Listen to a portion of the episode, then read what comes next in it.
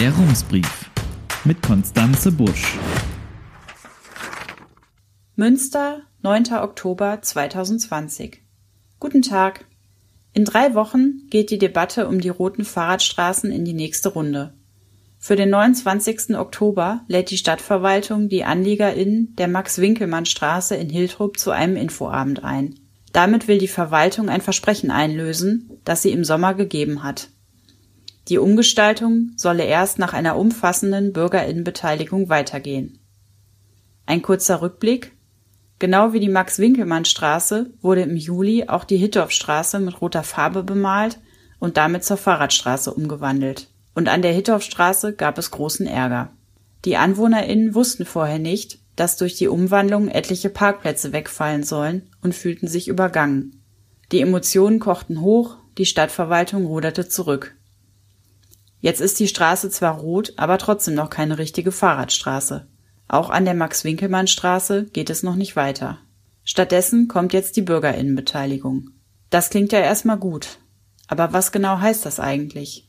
Blöderweise gar nichts Genaues, denn der Begriff Bürgerinnenbeteiligung ist nicht klar definiert, sondern deckt ein sehr breites Spektrum ab. Und das reicht von die Bürgerinnen werden informiert bis zu die Bürgerinnen entscheiden. Es lohnt sich also, einmal genauer hinzuschauen, wo und wie die Münsteranerinnen sich beteiligen können. Der Klassiker dabei sind Bau- und Verkehrsprojekte. Es war kein Zufall, dass die Verkehrsplanung und das Thema Wohnen im Wahlkampf so heiß diskutiert wurden. Beides betrifft alle Menschen unmittelbar. Jeder muss irgendwo wohnen und von dort regelmäßig woanders hin. Diese Themen werden deshalb schnell zu großen Aufregern. Die Fahrradstraßen sind da ein gutes Beispiel. Und die Bürgerinnen wollen dabei besonders stark einbezogen werden. Bei großen Bauprojekten scheint die Stadtverwaltung diesen Wunsch ernst zu nehmen. Auf Rums Anfrage weist das Planungsdezernat auf mehrere Vorhaben hin, bei denen, Zitat, die vielfältigen Beteiligungsmöglichkeiten zum Teil weit über das gesetzlich vorgeschriebene Maß hinausgehen. Etwa die Erarbeitung verschiedener Stadtteilentwicklungskonzepte, für die die BürgerInnen Ideen einbringen konnten. Sehr viel Aufwand hat die Verwaltung auch bei der Planung des York- und des Oxford-Quartiers auf den ehemaligen Kasernengeländen betrieben. Andreas Kurz vom Stadtplanungsamt hat uns am Beispiel des Oxford-Quartiers erklärt, wie die Stadt die BürgerInnen einbezogen hat. In einem Leitbild-Workshop wurden Ideen gesammelt, wie das Gelände gestaltet werden und welche Ansprüche es erfüllen soll. Diese Vorschläge habe man in die Anforderungen für den Wettbewerb der Architektinnen und Städteplanerinnen aufgenommen. Bei einer zweiten großen Veranstaltung stellte die Stadt sechs Entwürfe aus, die es in die engere Auswahl geschafft hatten. Die BürgerInnen konnten mit den ArchitektInnen sprechen und die Pläne kommentieren. So seien konkrete Wünsche in das Konzept für das neue Gelände eingeflossen. Ein Beispiel es soll einen Mix aus StudentInnen, Familien und Singlewohnungen geben. Man muss hier allerdings drei Dinge bedenken. Erstens, bei Bau- und Verkehrsprojekten muss die Stadt zuerst die rechtlichen Voraussetzungen schaffen. Es braucht einen Bebauungsplan, der regelt, was an einer Stelle gebaut werden darf. Geht es um ein Großprojekt, zum Beispiel eine Straße, muss die Stadt sehr viele verschiedene Interessen miteinander in Einklang bringen. Das geschieht in einem sogenannten Planfeststellungsverfahren. Und vor diesen Schritten ist die Stadtverwaltung per Gesetz dazu verpflichtet, die Öffentlichkeit zu informieren und einzubeziehen. Das kann sie mehr oder weniger ausführlich machen, aber es muss passieren. Zweitens haben Politik und Verwaltung natürlich selbst ein Interesse daran, die betroffenen Menschen möglichst gut einzubinden und zu überzeugen. Schließlich soll ja auch während der oft langen Bauzeit mit viel Lärm und Dreck alles reibungslos und ohne großen Widerstand verlaufen. Schlimmstenfalls kann so ein Projekt schon vor dem Start am Unmut der AnliegerInnen scheitern, so wie es beim Hafencenter im ersten Anlauf geschehen ist. Und auch viele Vorhaben, an denen die BürgerInnen beteiligt werden können, aber nicht müssen, funktionieren letztlich dann doch nur mit ihnen. Nachhaltig und klimaneutral wird eine Stadt zum Beispiel nicht ohne die Beteiligung ihrer BewohnerInnen.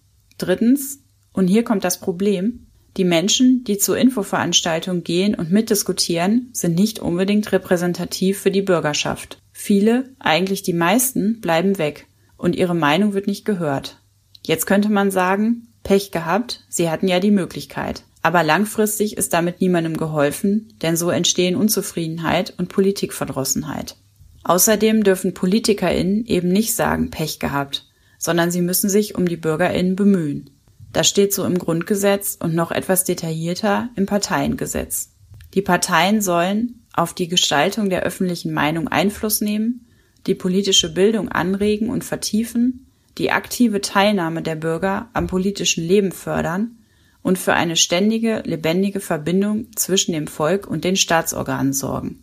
Es reicht also nicht, viele Angebote zu machen, die dann nur eine sehr kleine Gruppe wahrnimmt. Ein Hinweis darauf, dass die MünsteranerInnen sich mehr Beteiligung wünschen, gab lustigerweise eine Maßnahme zur BürgerInnenbeteiligung. Bei der Bürgerumfrage im Jahr 2018 war nur ein Viertel der Befragten zufrieden oder sehr zufrieden mit den Informationsmöglichkeiten zur Stadtentwicklung und den Beteiligungsverfahren in Münster. Vielleicht waren sogar noch mehr Befragte unzufrieden oder fanden die Angebote nur mittelmäßig, haben aber ihren Fragebogen einfach nicht zurückgeschickt. Es ist nämlich eine schriftliche Umfrage. 5000 per Zufallsgenerator ausgewählte MünsteranerInnen bekommen die Fragen zugesandt. So soll eine repräsentative Gruppe entstehen. Es kamen aber weniger als 30 Prozent der Bögen zurück. Möglicherweise ist hier also dasselbe Problem entstanden wie bei den Veranstaltungen. Es machen einfach nur die mit, die sich sowieso immer engagieren und sich angesprochen fühlen. Oberbürgermeister Lewe schloss aus den eingereichten Antworten, Zitat, wir müssen die Bürgerinnen und Bürgerbeteiligung systematisch weiterentwickeln. Wie das aussehen könnte, darüber wollte er eigentlich in diesem März bei einem Stadtforum mit interessierten Bürgerinnen und Expertinnen diskutieren. Der Termin musste wegen der Corona-Pandemie ausfallen, soll aber im Januar 2021 nachgeholt werden möglicherweise als digitales Format, so schrieb uns die Stadt. Es mag sein, dass nicht zuletzt durch den geplanten Expertinnen-Input gute Ideen zusammenkommen werden. Aber man ahnt schon, auch da werden wieder die gleichen Leute teilnehmen wie immer. Interessierte BürgerInnen eben. Aber wie könnte sowas denn nun besser funktionieren? Ein Anruf bei Professor Hans Lietzmann vom Institut für Demokratie und Partizipationsforschung der Uni Wuppertal. Er und seine KollegInnen unterstützen Städte und Gemeinden dabei, gute Beteiligungsprozesse einzuführen und umzusetzen. Und zwar dann, wenn eine Debatte komplett festgefahren ist. Die WissenschaftlerInnen moderieren dann eine Art Schiedsverfahren. Die SchiedsrichterInnen sind eine repräsentative Gruppe von BürgerInnen, die per Zufallsgenerator ausgewählt werden. So entstehe eine sehr gemeinwohlorientierte Debatte über ein oftmals sehr polarisierendes Thema, erklärte uns Professor Lietzmann. Denn durch Fahrdienste, Kinderbetreuung und DolmetscherInnen werde dafür gesorgt, dass niemand sich daran gehindert fühlt, tatsächlich zu kommen. In Nordrhein-Westfalen und vielen anderen Bundesländern sei die Teilnahme als Bildungsurlaub anerkannt. Die TeilnehmerInnen haben also ein Recht auf Freistellung und ihre ArbeitgeberInnen bekommen eine Entschädigung. Das Ergebnis? Bei diesem Verfahren diskutiert tatsächlich eine sehr repräsentative Gruppe von BürgerInnen. Am Ende verfassen sie ein Gutachten, das dem Gemeinderat vorgelegt und veröffentlicht wird. Es ist für die PolitikerInnen nicht bindend, sie können auch anders entscheiden. Aber es erzeugt Druck auf die Ratsmitglieder, zuzuhören und nachzufragen.